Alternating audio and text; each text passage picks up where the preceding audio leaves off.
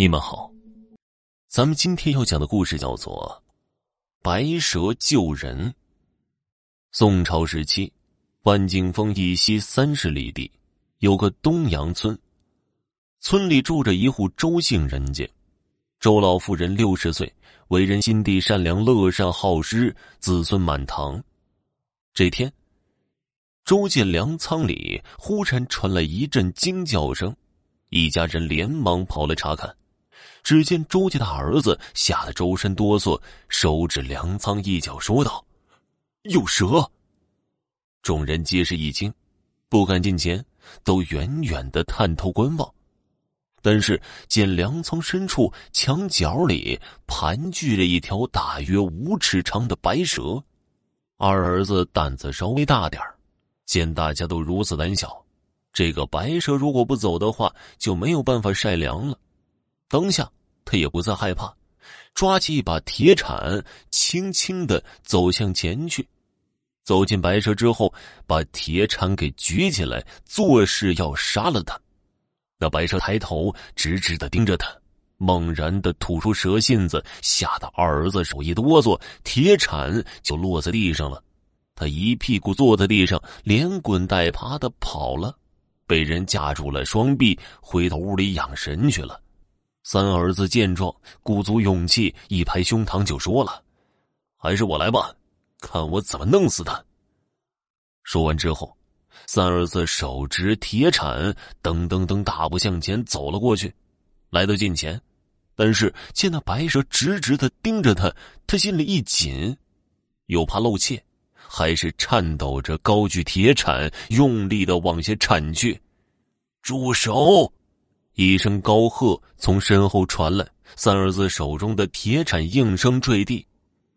众人连忙回头望去，但见母亲被下人搀扶而来，他气得声音都颤抖了：“都给我住手！你们三个不孝子！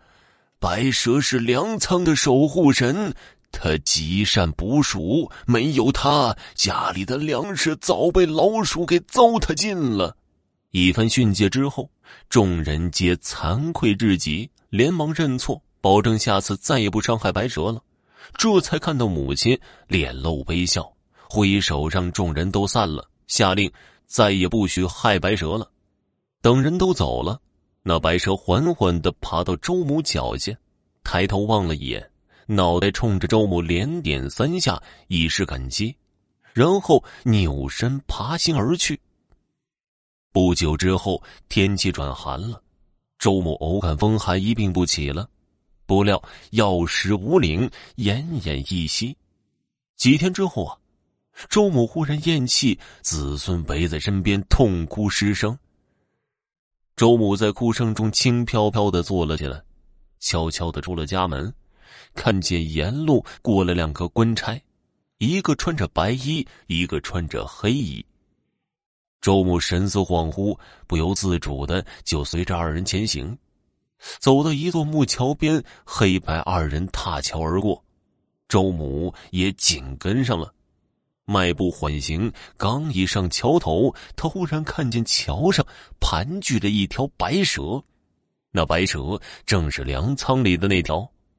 但见他口吐舌信，目露凶光，死死的盯着周母。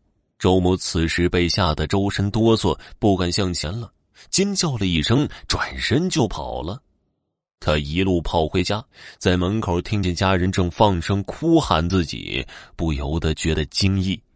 他连忙进家，见家人围着他的睡榻，他的尸体正直挺挺的躺在榻上。他倍感奇怪。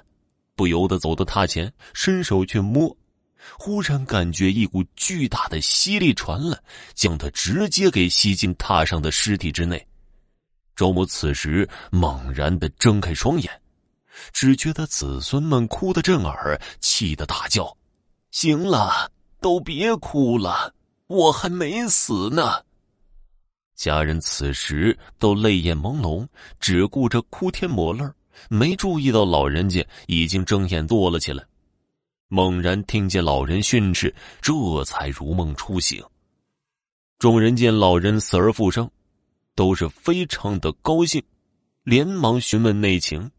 周母啊，便将刚才的奇遇说了，众人这才明白，是粮仓里的白蛇将老人从奈何桥上拉了回来。